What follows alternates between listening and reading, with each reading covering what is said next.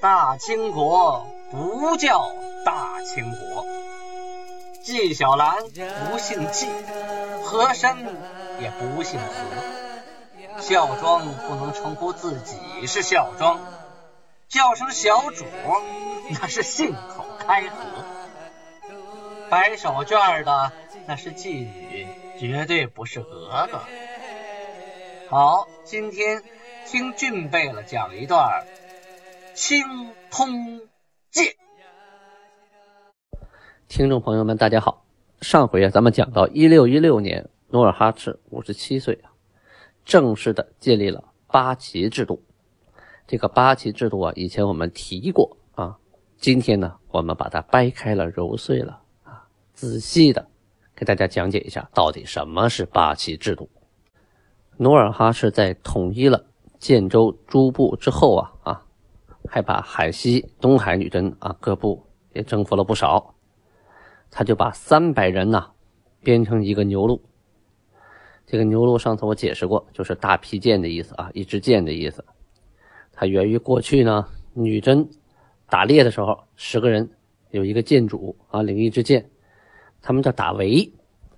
这个打围呢，是一个围底，两个围肩啊，还有两个围端啊，这是五个部分。一会儿我再详细讲解如何打围啊，打围和我们所谓的打猎是不一样的啊。这个牛鹿啊，后来呢就改称为左领啊，这个组织设牛鹿额真一人，什么意思？这是满语，牛鹿额真啊，就是剑主，额真是主子啊，剑主。牛录额真呢，后来呢也被称为左领啊，这是个官职。这下边啊设。袋子两个人，张经四个人，嘎善不是库啊，也是四个人。就是说，这个尼禄额真下边啊，还有几个官有袋子，有张经，有嘎善不是库啊。最底层的这个嘎善不是库啊，这个嘎善呢是满语乡村的意思啊，波斯库啊就是领催，嗯，就是最底层那个小官啊，村里的领催。最后吧，以后就译成了领催啊。将这三百个壮丁呢，就编成四个塔坦。前面我们介绍过啊，它是一个组织，最早的意思是呃窝棚啊。塔坦由张经领着，这个张经啊，其实就是汉语的将军。在早期的时候啊，呃，在最早最早的满文老档的时候，这个音呢，过去就把这个汉语的将军啊译成了张经。再后来呢，要写成汉字了，张经。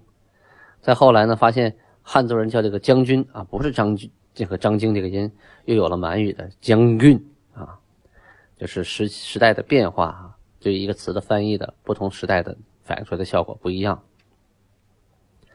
五个牛录啊，变成一个甲腊，甲腊是满语是扎烂，这个扎烂呢有几个意思，在这里的意思主要是一对一节。后来呢，管那个甲腊叫参领，设甲腊额真，就是甲腊里的头主啊。这个官的名字呢也叫参领，一个人啊，设这么一个参领。五个甲腊就变成一个古萨，写成汉字是固山，这满语叫古萨。古萨最早的意思啊，也是乡村部落啊，呃，一个一大堆人，一个大乡村，一个大部落叫古萨。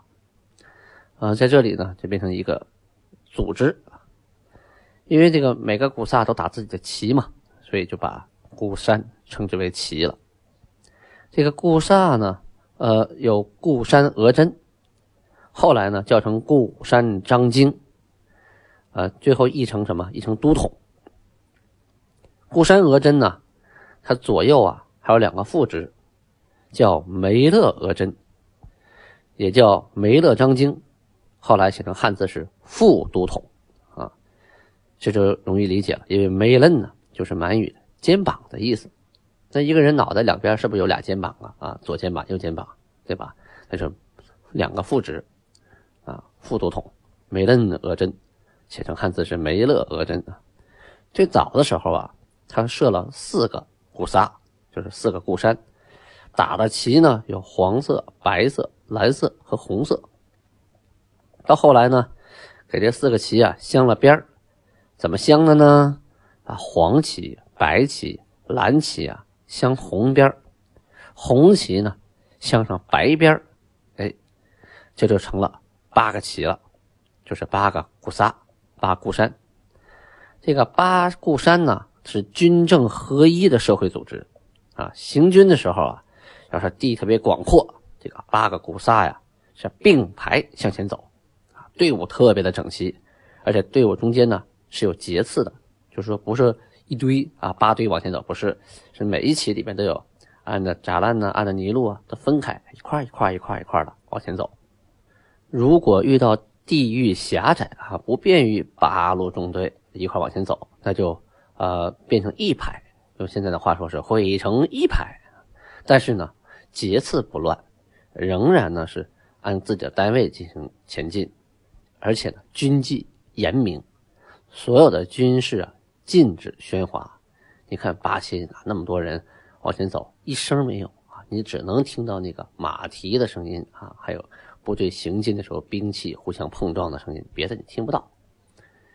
啊，而且这个队伍啊，绝对不允许乱站啊，你不能你的队伍站到他那里，你这个你是这个泥路的，你不能站到那个泥路里去走，这是绝对不可以的。呃，当这个打仗的时候啊，冲锋的时候，劈重甲的、执利刃的啊，就特别快那个刀啊，劈重甲，这样的人是为前锋的，因为他们的甲胄啊，抗击打能力强，箭也射不穿，而他们的刀呢也特别快啊，他们为前锋。劈这个轻甲的啊，就上身那一片啊，前后那两片的轻甲，而且善射的啊，拿弓拿重弓的排他们后边。他们可以通过拉弓放箭呢，啊，可以保护前面的前锋，同时呢，他们离得远一些，对方的箭呢也不容易到达他们这儿来。最后啊，还有一批精兵啊，藏在后边，轻易的不出去，到关键时候相机而动啊，可以掩护各个部队撤离，或者是帮助各个部队冲击。这波精兵一直藏在后边。这八个固山，也就是八旗的设置，啊，最终结束了女真人部落武统、关系涣散的局面。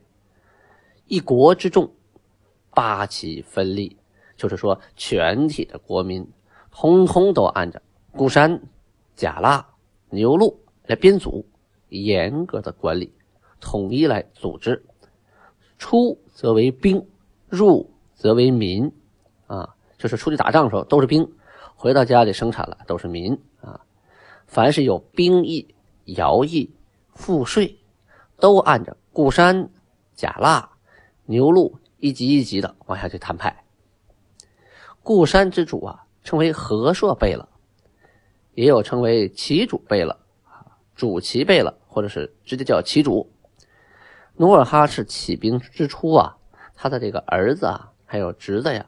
说年龄特别小，他军政大事啊，都依靠五大臣来帮他决定。等他的儿子呀、侄子呀都长大了之后啊，哎，就让这些孩子们各执掌一旗，成为和硕贝勒。哎呀，权势是相当的大呀。这时候的五大臣呢，慢慢的就被疏远了，就分任各个旗，任这个孤善额真，就是任。这个旗主啊，固山额真，他们呢主要就是辅呃辅属或者是说帮助啊，附庸于各和硕贝勒了。这里啊啊要讲一下这个和硕啊这个词啊，原来我也搞不清楚，这个这为什么叫和硕贝勒呢？啊，和硕到底什么意思呢？啊，这个和硕呢有几种解释啊，最早呢，他在满语里啊，这个和硕。还有一个角啊，一个小地方，边边块块一个地方的意思。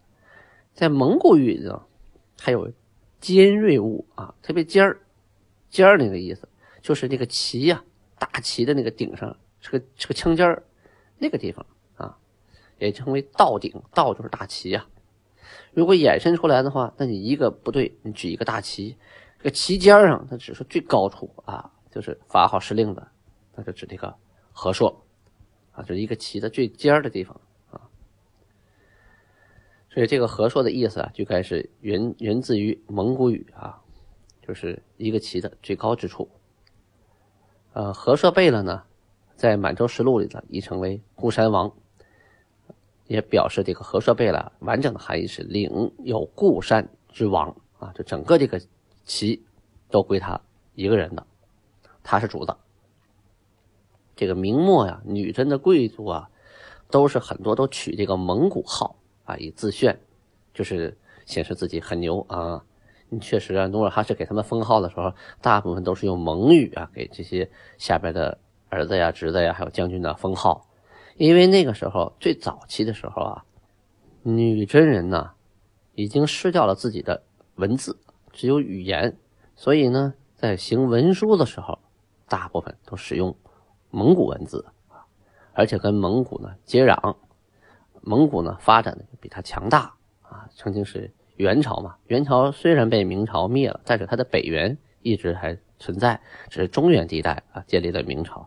它外边、北边、西边、东边，它还是蒙古人的天下，所以跟他们交往呢，就学会了一些蒙古人的词汇，而且他们语言也比较贴近，所以就经常以蒙古号往身上安。就像我们现在经常说 “good” 啊，“very very good” 啊，就是说一些 “good morning” 啊，“OK”，就说一些英语啊。为什么呢？就是。就觉得很好玩哈，就是常说英语，汉语里冒出两句英语。那个时候呢，女真话里是经常冒出来几句这个蒙古语的，啊，是很有意思的。所以大家经常取这个蒙古号。而且呢，明代的蒙古社会啊，把乌鲁斯啊，就是蒙语叫国，一个部落啊，视为一个军政单位的时候，称为图闷，就是一万的、两万的万啊。满语也是叫图闷。啊，他们内部啊。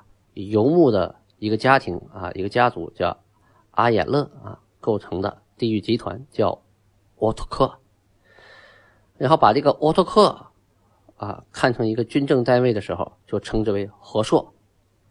明末辽东地方啊，察哈尔的蒙古巴沃托克就是巴和硕。呃，与之相邻的女真人呢，就经常借用蒙古的众多名号和制度，在满蒙汉三体的。三文啊，《满洲实录》中与蒙文对应的这个和硕啊，满文对应的词是固萨，就是固山啊，这可以理解哈。这个和硕贝勒，这个和硕是怎么来的了？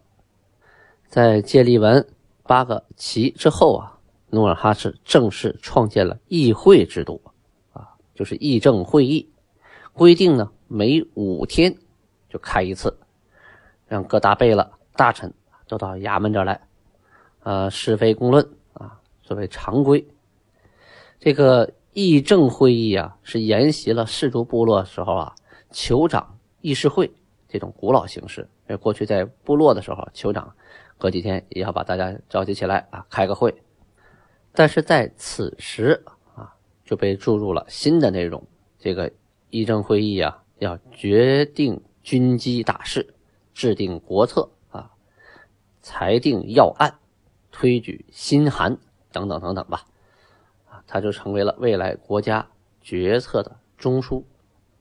有了议会制度啊，努尔哈赤还设立了理政听讼的八大臣。最开始的时候啊，努尔哈赤是以木昆塔坦为基础的。木昆塔坦前面我们介绍过，设立的呢是扎尔库齐啊治理行政。人员呢没有定数，就这个扎尔库齐是负责审案子的法官，但是呢没有定数，到底是有多少个扎尔库齐？